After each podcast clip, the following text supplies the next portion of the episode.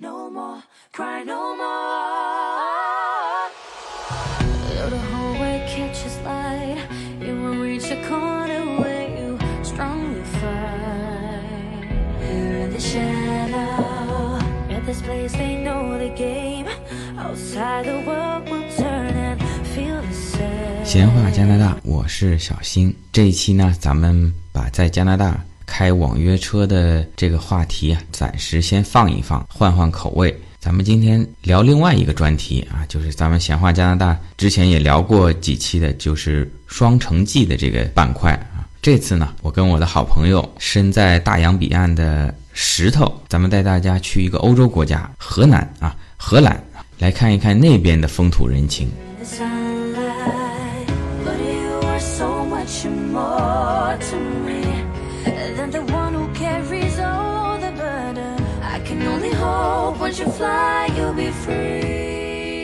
好的，那我们请出今天嘉宾石头，石头跟大家打个招呼。大家好，嗯、我姓谢，叫谢尚磊，然后一般大家朋友们都叫我石头。啊，目前我和我的妻子就是在荷兰这边生活，然后今天很有幸和小新进行一个跨州的连线，聊一聊一些故事。好的，说到荷兰啊，我们可能首先想到的郁金香，同样说到郁金香，呃也是想到荷兰。呃，但是我最近刚查了一下，其实世界上最大的这个郁金香节啊，是在我们加拿大，在加拿大的首都渥太华，每年五月份有世界上规模最大的郁金香节。石头，你知道这个郁金香怎么会跑到加拿大来呢？我之前就有听说过啊，这个关于渥太华那边这个巨大的郁金香的节日的故事，说明这个加拿大和荷兰曾经在呃历史上，特别是在二战期间有一个非常美好的故事。我看到的那个郁金香节的由来呢，是因为二战的时候。荷兰的皇室因为这边打得比较厉害，因为离德国比较近嘛，然后皇室流亡到了加拿大渥太华那一块，然后正好那时候荷兰的这位公主叫朱莉安娜，她那时候正好怀胎十月，也就等于是要生产。但是荷兰的皇室继承法里面一直就是有个要求，就说荷兰的公主或者王子必须要出生在荷兰的国土上，才能被这个皇室给承认。哦，也就是说，如果不生在荷兰的国土上，就没有皇室的户口了，是吧？对，就是等于是没有被皇室给承认了，他们也就未来不能去继承皇位啊之类的这些就没有份了。然后那时候因为马上要生了，就非常紧急。然后加拿大政府就为了去帮助这个公主做好这个准备呢，他们就通过了一项法案，把渥太华那边的那一家医院整个产房的那占的那块土地划拨为荷兰的领土。哦，也就是说，哎，这位公主她就在渥太华的那个产房那一块荷兰的领领地上呢，就生下了她的小宝宝。因为这件事情，在战争结束之后，朱莉安娜公主就向渥太华政府赠送了大约十万朵郁金香，答谢这份恩情。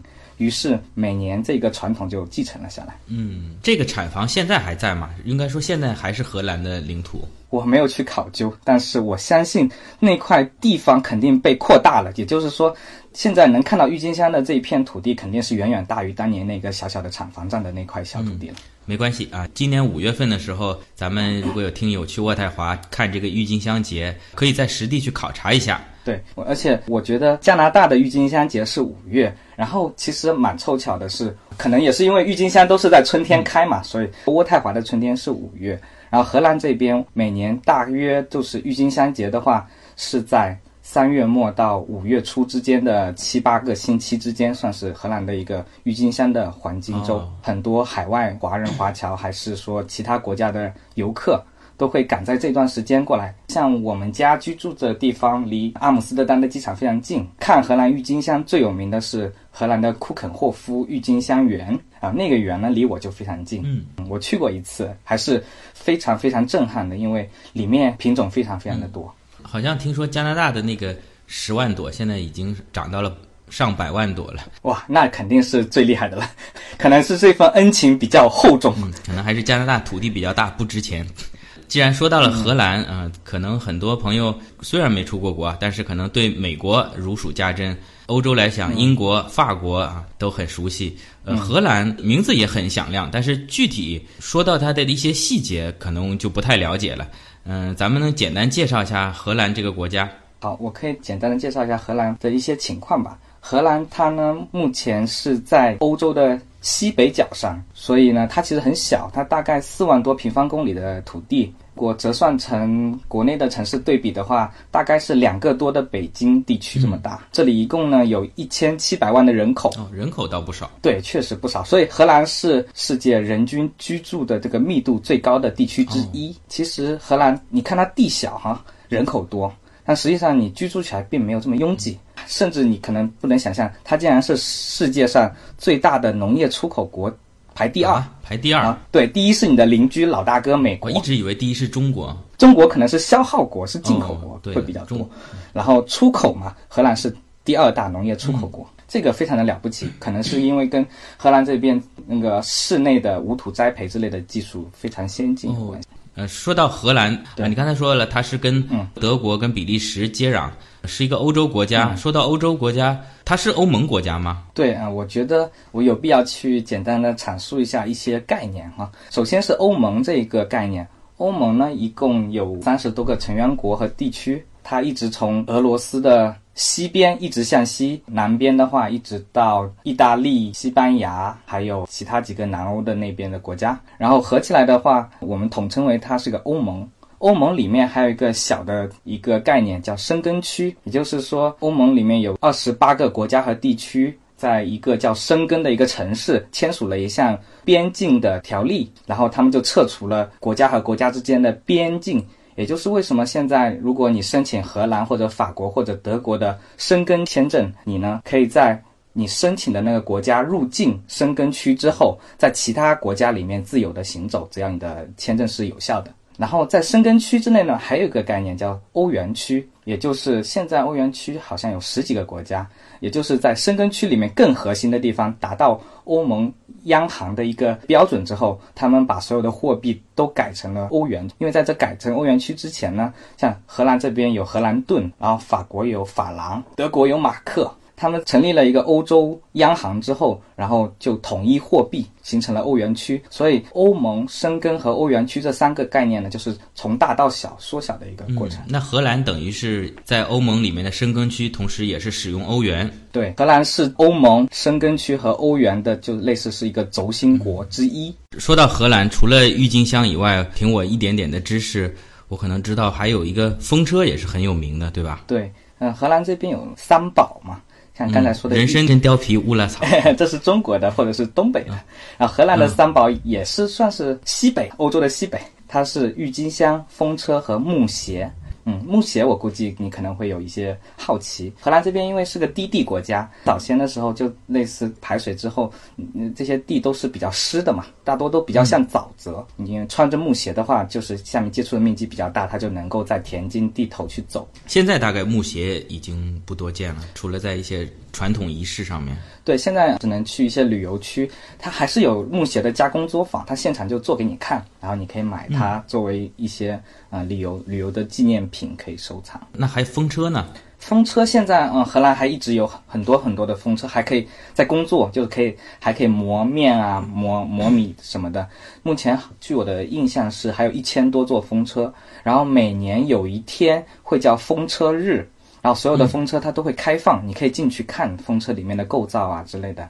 像我家离我家有三百米的地方就有一个风车，是我们小城市的一个中心，它就在一个小牧场里面。哦，它这个风车主要是用来磨米磨面的，是吧？嗯，风车其实在它鼎盛的时候，主要是还是拿来排水。哦，排水。对，所以荷兰有好多土地，像我这个城市就是在一百来年前都是水的。我现在其实生活在海平面以下大概五到七米的地方，我家。哦，海平面以下五到七米。对你刚才好像没讲，你你是现在在哪个城市？我这个城市的名字可能比较拗口，叫 Hofdorp，中文一般翻译成霍夫多普，就在阿姆斯特丹机场连着的地方西南角。这个城市哦不大不小，跟机场差不多大。然后我的邻居十个有七八个都是做一些跟机场相关的，比如有工程师呀，有技师呀，还有做什么进出口这些跟机场各种相关的。空姐，空姐我倒是还没见过，我有邻居是空姐。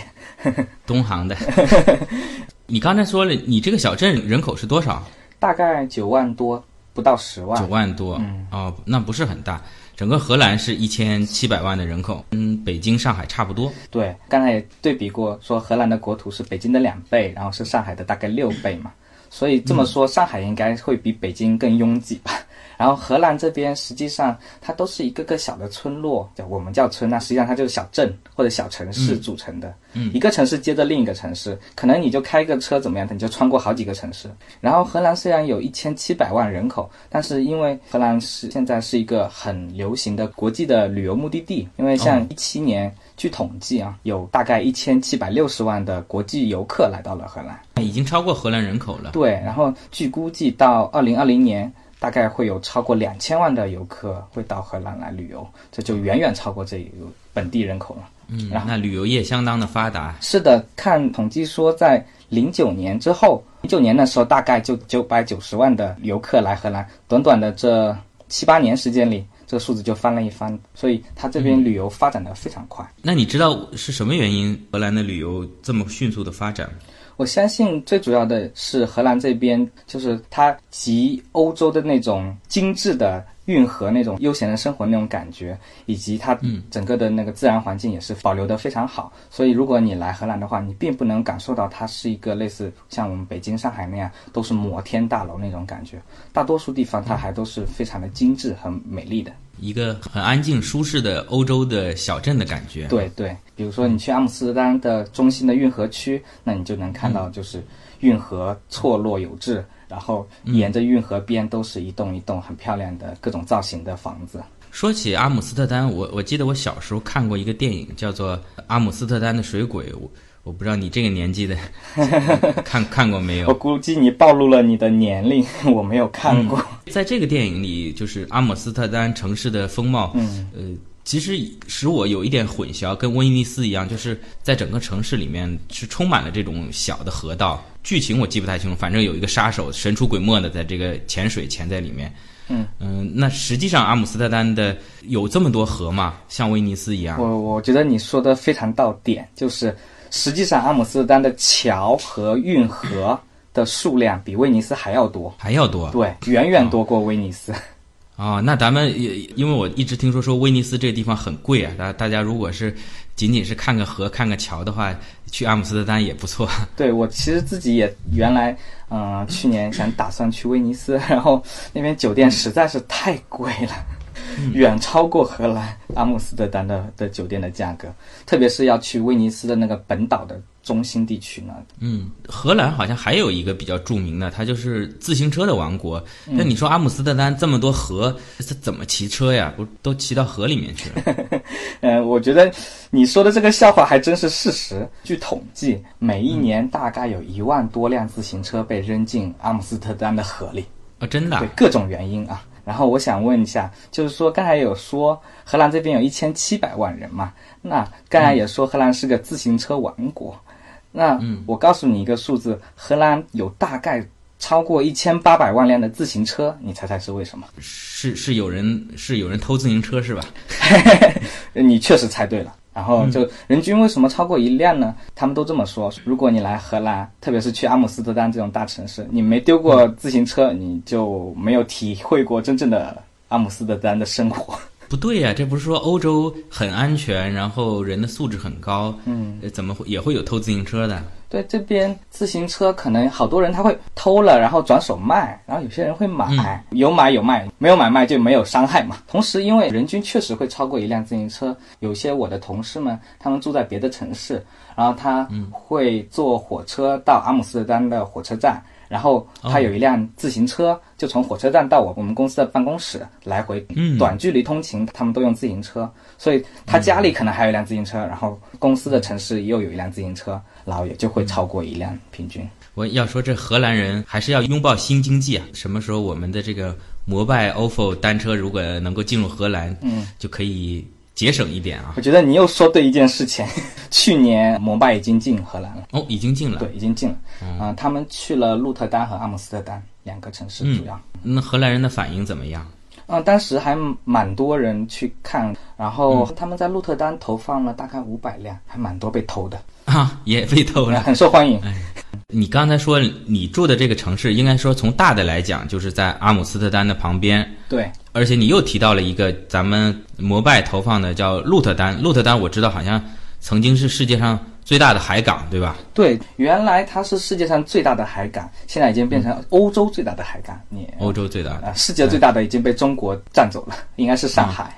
这两个城市的名字，呃，虽然没有那么响，但是基本上也都是耳熟能详。但荷兰的首都是在哪儿？鹿特丹还是阿姆斯特丹？啊，荷兰的首都呢是阿姆斯特丹，但是荷兰的 的行政中心又不是在阿姆斯特丹，它的行政中心在另一个地方，叫海牙。你应该也有听过这个名字。嗯，海牙好像有个国际法庭啊。对对，所以荷兰的议会这些行政的机构都在海牙。嗯，那到底哪个是荷兰的首都？首都是阿姆斯特丹，但行政中心在海牙，它就这么奇怪的分开了。哦，就是首都跟行政中心是分开的啊。对。那首都里没有这些行政中心，那还怎么称为首都啊？它有些什么？呃，国王在首都吗？他们正式的皇宫在阿姆斯特丹，然后他那个皇宫在的地方，我们叫它叫 Dan Square。首先我要说一下 Dan，Dan 就是水坝的意思，所以呢，Dan 中文叫水坝广场，然后水坝广场就是皇宫前面的那个广场，所以它的皇宫是在阿姆斯特丹。皇宫在阿姆斯特丹，但皇上在海牙。皇上对住在海牙附近的一个城堡里。哎，你说的这个 dam 就是大坝的意思，水坝。对。哎，那你什么鹿特丹、阿姆斯特丹这个丹是不是也是这个水坝？对，阿姆斯特丹它其实是阿姆斯特加一个 dam 分开嘛，所以其实是阿姆斯特丹它是中间有一条很重要的河叫 Amstel River，就是所以它就阿姆斯特丹就是在这个阿姆斯特河上的，原来是以水坝为中心，然后慢慢建出这个城市来的。啊鹿特丹，你大概也可以这么去推演出来。那那现在荷兰的这个皇上现在是谁啊？我是一四年来荷兰的，在我来荷兰之前，是一三年，这位新的国王叫亚历山大国王，他继承了王位。在他之前是他妈当女王。哦，之前是亚历山大他妈的女王是吧？对，反正是他妈妈当了好久好久的女王。然后后面是他儿子继承了王位，但是其实现在的亚历山大国王并不是第一顺位的呃继承人。哦，这里面还有夺嫡的事情啊？没有夺嫡，是顺利的交给了下一位继承者，因为第一第王储出事再见了。哦，王储不幸这个牺牲了是吧？对对，王储在一次在别的国家滑雪度假的时候出事故，然后不治身亡了。然后亚历山大就接过了王储这个棒，但是亚历山大呢，其实一开始是拒绝的。哦，还有拒绝的，对，还有人拒绝当国王，对不对？对，亚历山大他是一个很有意思的国王，他爱美人不爱江山。就是，嗯，我们现在这位王后呢，她名字叫马克西玛，她呢是一个阿根廷裔的女子。国王呢，跟他在一起应该是在呃他哥哥出事之前在一起的。哦，就是当时他还不是第一顺位的王储的时候，对，就就两个人在一起了。对，然后马克西马呢，他的家世有点不是那么体面。马克西马的父亲在阿根廷那边是类似黑社会或者是黑手党之类，就不太好的一个头头。然后这边亚历山大他成为王储之后，这个皇室要接受这位。马克西玛女士的话呢，她要求就是，就是说你这个好像不是门当户对嘛，对不对？嗯嗯嗯。然后那亚历山大国王就不愿意啊，说你要是不接受我的女人，我就不愿意当国王。然后后来皇室和马克西玛达成了类似一个和解或者是有条件的协议，就是马克西玛呢要跟他的父亲在名义上断绝关系。也就是说，可能我们亚历山大国王的的妻子的父亲从来没有踏进过荷兰土地。哦哦，就是现在荷兰国王的这个老岳父，对老岳父没有 对，从来没有来过荷兰，因为至少从名义上已经是不是他的岳父啊，跟他的这个王后已经是断绝父女关系了。对啊，但实际上有没有用微信联系，咱们就不知道了。对对对，他们可能还是很其乐融融的，对不对？那啊，说的这么热闹，荷兰也有国王有王后的，跟英国差不多，但实际上是是不是也没有什么太多的实权？对，荷兰是君主立宪制的国家嘛，所以，呃，国王呢就代表国家这个形象，经常出来发表讲话啦，鼓励一下人民啦，代表国家身份出去出访的时候，比如说当年习大大来的时候，对不对？在一一四年习大大访荷的时候，那国王也要出马代表荷兰人民欢迎习大大的到来。所以它就成为一个形象的代表了。他们没有实权。嗯，这等于是一个国家名义上的元首啊，但是有没有什么特殊的其他福利？有，不管是当年的女王还是现在的国王，他们的生日呢就会被定成荷兰的一个主要的节日。当年呢是女王节，现在呢已经变成叫国王节了。就是这个日期会变的。现在女王退位了，那个女王节就再见了，对，不成为法定节日了。现在新的国王节出来了，对吧？然后，它这不只是节日会成为他们特殊的一个象征，还有因为他们这个节日的时候，全民要去欢庆，对不对？荷兰这边因为是个经商大国，他们有一个很特殊的欢庆的一个政策，就是在国王节的时候呢，所有的这种跳蚤市场买卖什么的，基本上是免税的。哦，免税的，对，所以国王节那一天会非常非常的热闹。你会看到荷兰大大小小的城市，他们的类似小广场之类的，都会摆满各种小摊。然后荷兰人民给他们的小朋友上的第一节经商课，就是让小朋友去摆摊，把他们不用的这些玩具啊、各种东西拿出来卖，卖出去的就是你的零花钱。那你有没有参加过这个跳蚤市场，买过什么好玩的东西？有有，我我基本上每年这种国王节的时候都会出去溜一溜，因为你能看到各种小东西，虽然有些都是二手比较破，但是偶尔能淘到一些小宝贝。像我自己有淘了一些画呀，还有一些小的呃装饰品和摆件，就很便宜，很便宜。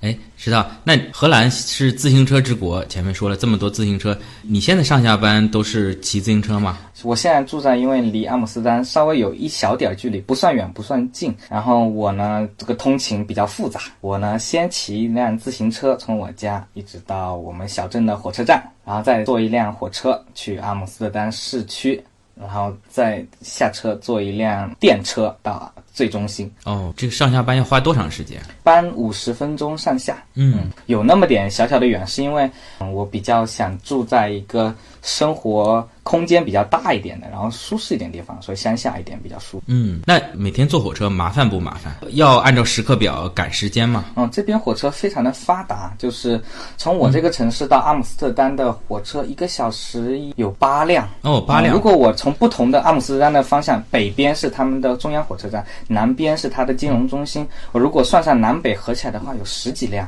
一个小时，所以就很方便。呃，那比公交车还频繁，差不多至少五分钟就有一班。对对，然后嗯、呃这边火车也不像我们在国内，你去个火车站又安检又检票，然后还有一个闸机开门你才能进去。这边火车站更像我们国内的地铁，甚至有时候都比地铁那个还简单，你就 check in 就进闸机了，去月台上就等火车了。那有没有人逃票？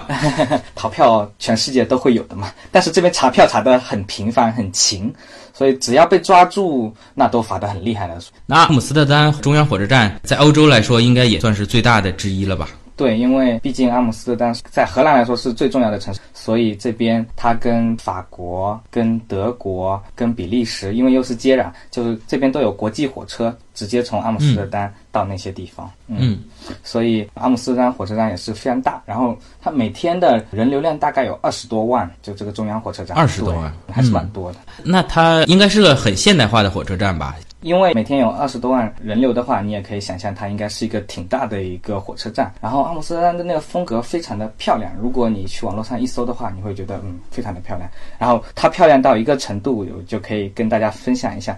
如果你去过日本东京的话，你看日本东京火车站，你就会觉得它哇，怎么跟阿姆斯特丹火车站有神似？那是因为日本东京火车站设计和建造的时候，它参考了阿姆斯特丹的中央火车站。哦，不是同一个设计师，但是参考了。应该是。好的，稍后我们找一些图片放在小新的这个“闲话加拿大”的微信公众号上面，方便大家查看。说你是这个为了住的宽敞一点，住在这个小镇，嗯，也说了这个地势比较低，低于海拔是七米左右吧，我家。七米左右。嗯，那你知道这个全球气候变暖啊，全世界的气候也都不太正常，嗯，也会有海啸啊、大风啊，嗯，你这个低于七米，不是很容易被海水倒灌吗？曾经它确实是一个问题。整个荷兰它有一个很大的海防工程，叫三角洲工程。它基本上就从鹿特丹那一块一直围到了阿姆斯特丹北一百多公里的海岸线，造起了好几道堤坝和防线。然后我没有记错的话，好像是九四年完工的。然后在九四年之前呢，阿姆斯特丹的那些运河可是直接和海相连的，基本上它经常会发生倒灌。在这个大坝建成之后，从此荷兰就算在海平面之下，它也已经成为了世界上最能抵御海平面上升的一个国家了。你如果你去搜 BBC 的有一个超级工程敬礼还是什么的一个，就类似都讲这些大工程的那个纪录片的话，有一个就是讲荷兰的海堤工程。那等于在九四年之前还是挺危险的啊。对，阿姆斯特丹是倒灌还好，然后有一年在鹿特丹发生了洪水事件，就死了上千人，然后整个荷兰痛定思痛。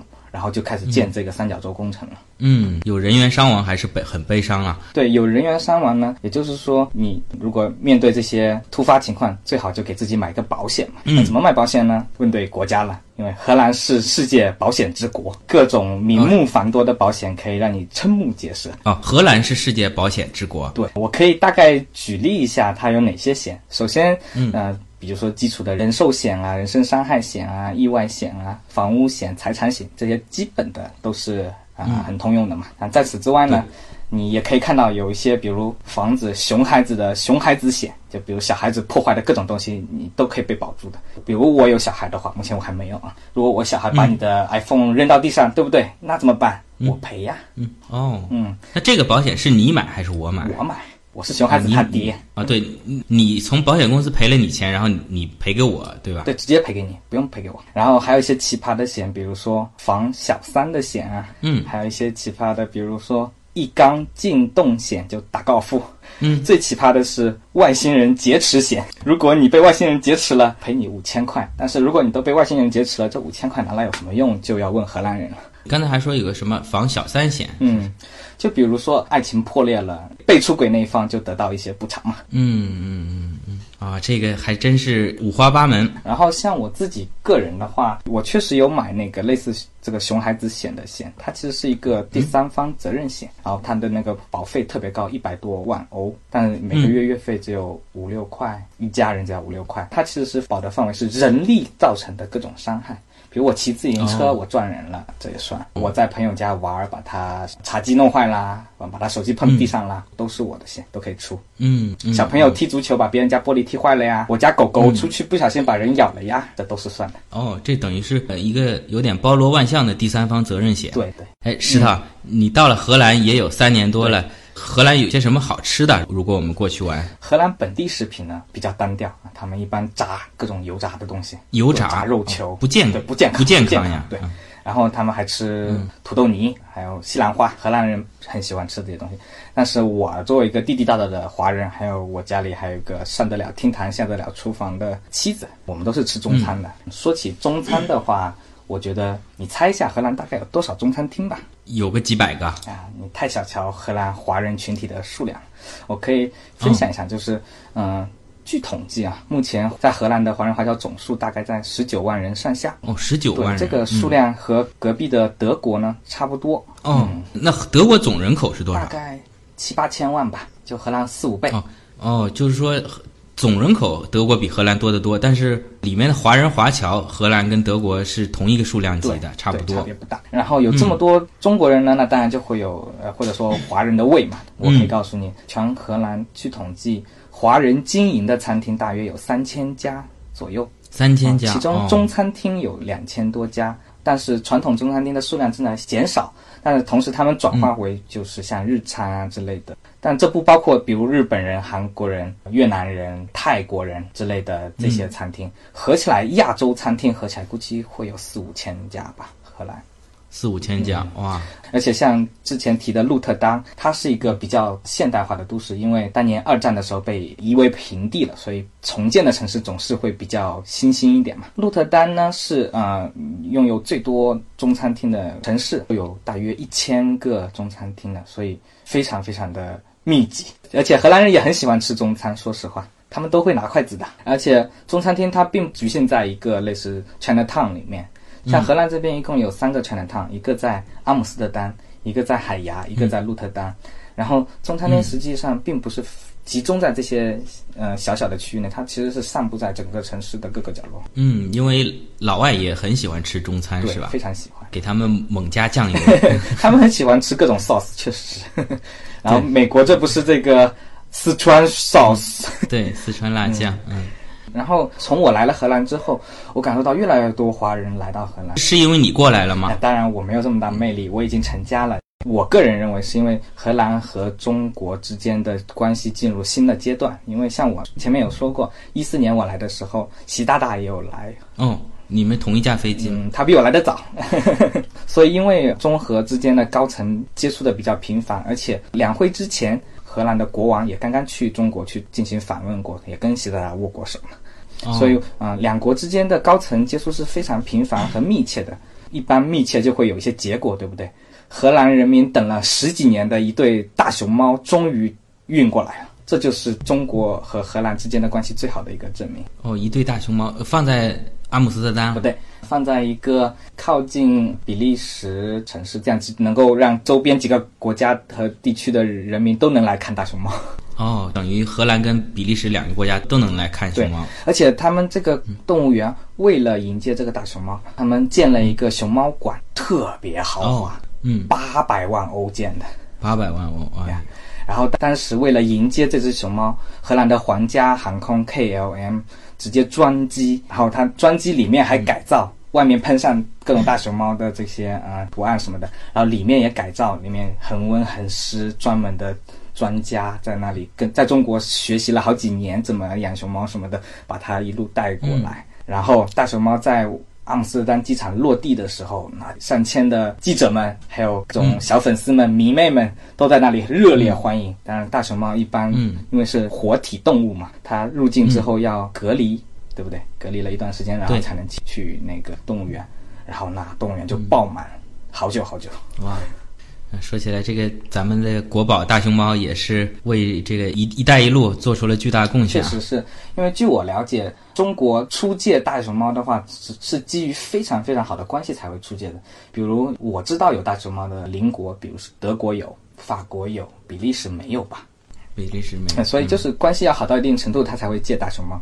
因为说到这“一带一路”的话，我我我有使用过一个服务，就是从中国的一直发到阿姆斯特丹这边的中欧班列火车吗？对，货车，火车，货车。你是坐火车去的阿姆斯特丹？嗯、不是，我有发过东西，他通过这个班列、哦，发货，对。对嗯，然后，当然以前我们如果学过地理的话，也是知道有一个叫欧亚大陆桥，听过吗？也是个铁路。嗯好像是说从鹿特丹到连云港是吧？小新还是非常厉害的。又暴露年龄了，我因为这个建的时候好像正好是我小学的时候，那时候下午如果不上课的话，在家偷看电视，老师在讲这个东西。对，也就可见比较早以前这“一带一路”的基础都都在那。然后，因为鹿特丹也是欧洲第一大港，所以海运的话也是很多第一站欧洲站是停到鹿特丹，然后再去分发出去的。嗯，然后现在因为中国游客到荷兰来越来越多了，所以就有一定的需求。然后国内就有好多城市有直飞阿姆斯特丹的航线了，像我用过的有几个。一个是北京的、上海、杭州的、厦门我没用过，我用过广州的、成都的我没用过，然后我还用过香港的。就是说加上香港，差不多有五六个城市跟荷兰的阿姆斯特丹之间都是有直飞的航班。特别是北京和上海，还有广州，还有香港，他们是每天至少有一班。嗯，像在蒙特利尔就只有北京跟上海有直飞，阿姆斯特丹竟然有这么多，我还是没有想到。阿姆斯特丹机场非常大，然后它也是欧洲的很重要的一个空港，很多游客他们去别的地方之前，它是在阿姆斯特丹中转，所以它是个很大的一个。嗯，那既然有这么多的航班直飞中国，前面说到了荷兰的游客这几年的迅速增长，中国游客也做出了巨大的贡献。确实，那石头，你能推荐一下，咱们如果去荷兰旅游，什么季节或者说什么路线会比较好？前面提到过郁金香，所以郁金香是春暖花开，所以荷兰这边旅游旺季呢，一般是从三月底开始，也就是郁金香观赏期开始，现在已经开始对，了，基本上现在已经开始了，然后一直会到八月末九月这样子。嗯，到八九月份。当然，荷兰也是有很多活动的，他们嗯有好多大型的活动也会在十月举行，就有一些啊比较嗨的 party，然后全世界各种人都会来玩那种。如果只是来旅游的话，确实是要在天气更好一点的时候来玩，它会比较漂亮。就是说十月份以后就有点冷了，对10月份以后还是夏天来。对，然后荷兰的夏天呢，嗯、一般是从六月一直到八月末，夏天非常的舒服，那就是避暑山庄，一般每天都是二十六度，不会超过三十。然后只要到三十度，所有的荷兰人就会啊，我好晕，我好热，我上不了班，我要休息这种状态。哦，好吧。那么这期节目，咱们也请石头帮我找一些有代表性的荷兰的照片，咱们放在微信公众号的文章里面。嗯，然后如果大家对于荷兰有有兴趣，然后想去进一步了解的话，我比较推荐最近 CCTV 四在一七年十二月开始播出的一个纪录片，名字叫《远方的家》，然后大家只要搜“远方的家荷兰”，应该就能找到。然后我已经把它们都全部看了，整体上呢还是不错的。哦，好的，大家可以看纪录片，有一个初步的认识，然后具体的如果想实地考察的，啊，也可以实地到荷兰考察，可以跟你联系吗？嗯，可以的，因为我还是非常欢迎大家都来荷兰感受一下的。荷兰是非常美丽的，只是可能它太小了，大家不知道而已。但是我最后收尾之前，我要说一个东西，大家如果有了解过有一个纪录片的名字叫《大国崛起》的话，实际上荷兰也是在里面有有一集是讲荷兰的，因为荷兰在十七世纪的时候可是横扫全球的一个小国大业的国家，嗯，也曾经是世界最强的国家对，，没有之一。好，那今天跟石头咱们就聊到这里，咱们希望有机会再跟石头深入的聊一聊荷兰的其他的风土人情。嗯，好的，好，拜拜。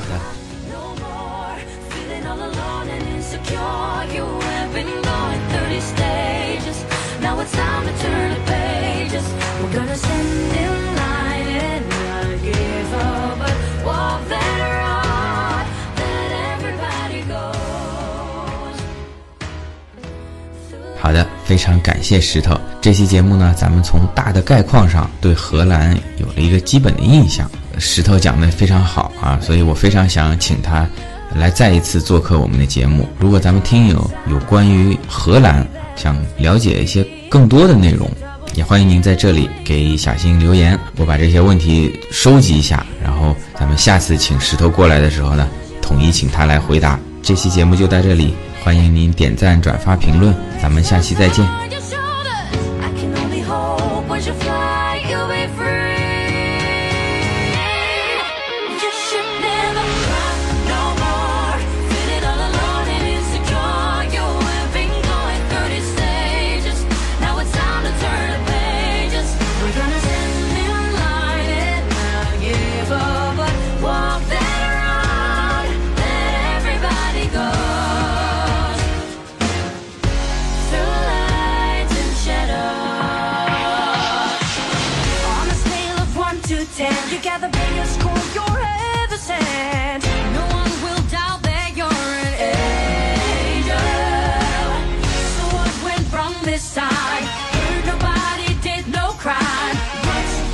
you.